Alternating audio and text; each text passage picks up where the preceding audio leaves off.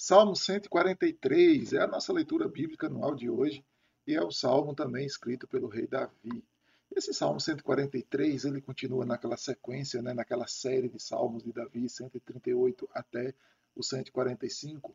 E a gente vai encontrar aqui uh, um salmo que parece ser uma continuação da ideia, né, ou do princípio que a gente vê do 140, 141 e 142, que é a oração de Davi pedindo socorro, clamando a Deus que intervém em favor da sua vida. E nesse salmo aqui, de maneira bem diferenciada dos outros, Davi faz um pedido a Deus e clama a Deus, diz assim: Senhor, responde-me segundo a tua a fidelidade e a tua justiça. O que Davi pede aqui, dizendo assim: Senhor, eu não quero que o Senhor me ouça, ou que eu possa falar coisas que me dê razão, me dê sentido, e o Senhor aceite como se a minha palavra fosse a verdade. Davi também não está dizendo assim, Senhor, olha, eu vou te falar e o Senhor olha para mim e tudo aquilo que eu fiz eu considerei que é justo, que é honesto, que é bom, então o Senhor aceita aquilo que eu fiz porque foi de coração. Não. Davi diz assim, Senhor, eu estou angustiado, estou passando por dias difíceis, mas o Senhor me responda segundo a tua fidelidade de acordo com a tua honestidade, de acordo com o teu entendimento, de acordo com a, aquilo que o Senhor quer e sabe, entende de que é correto. E o Senhor também me responda segundo a tua justiça, segundo a lei, segundo os princípios, segundo a moral, segundo a boa conduta, segundo o caráter que o Senhor mesmo designou, que estabeleceu daquilo que é certo.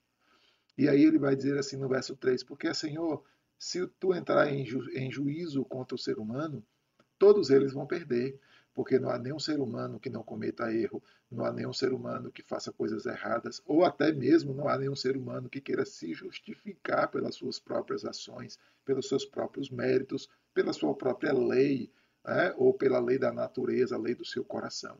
Então não há.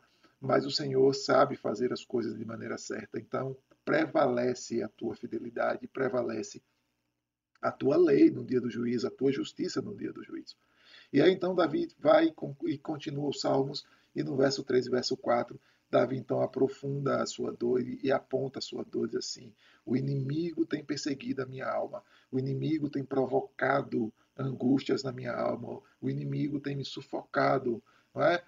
Provavelmente seja a sequência do que a gente já viu aqui, do inimigo na maledicência, do inimigo promovendo e, e, tramando maldade, armadilhas contra ele, né? Que ele também cita aqui o inimigo promovendo armadilhas. E Davi então começa a orar e começa a clamar ao Senhor, e ele sempre certo de que Deus vai agir e que Deus vai cuidar dele. Do verso 5 em diante, é, até o verso 11, Davi vai dizer assim: Senhor, eu me lembro, eu tenho recordação, eu tenho na minha memória, eu tenho o fato de que o Senhor agiu, de que o Senhor cuidou, de que o Senhor sempre esteve presente, não é? De que o Senhor sempre a, a, a fez de forma maravilhosa, de maneira miraculosa, de maneira poderosa, a ajuda e a acudir o teu povo. Então eu tenho isso em memória.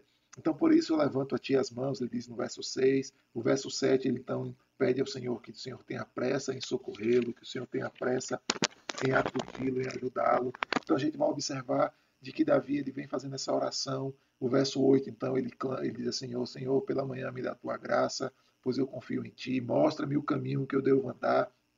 E o caminho que Davi deve andar aqui, Davi já, está estabele, já estabeleceu anteriormente, que é a justiça de Deus, que é a fidelidade de Deus, né? que é exatamente a direção do próprio Deus. Para quê? Para que Davi consiga fazer o que é certo, o que é justo, segundo Deus, e a sua alma estava sendo elevada, ou a sua alma estava sendo direcionada, encaminhada a Deus. Então Davi não faz um pedido ah, vazio para Deus, Davi faz um pedido lógico, óbvio, segundo seus sentimentos. No entanto, Davi faz uma entrega total, diz, Senhor, eu quero que o Senhor me aponte o caminho que eu devo andar, porque eu quero colocar toda a minha alma, eu quero colocar tudo o que sou, eu quero dedicar a minha vida a servir e a obedecer e a seguir o teu caminho. Então Davi reconhece de que Deus pode ajudá-lo. Do verso 9 ao verso 12, Davi termina então os salmos dizendo assim: Senhor, me livra. Me livra dos inimigos, me livra da perseguição, me livra dos perigos, me livra das coisas ruins. Vivifica, Senhor, por amor do teu nome, por amor da tua justiça. Tira a minha alma da angústia e por tua misericórdia, tua misericórdia acaba com os meus inimigos. O que Davi diz aqui, então, finalizando o salmo, diz assim: Senhor, é a tua fidelidade, a, é a tua justiça, mas é também a tua misericórdia que acaba com os inimigos. Misericórdia contra quem? A misericórdia de Deus, a justiça de Deus, ela sempre é exercida em favor dos justos. É sempre exercida em favor dos santos, dos crentes, dos homens e mulheres de Deus. Não importa quem se levante contra ele, a gente viu isso lá atrás nos Salmos de Davi aqui também.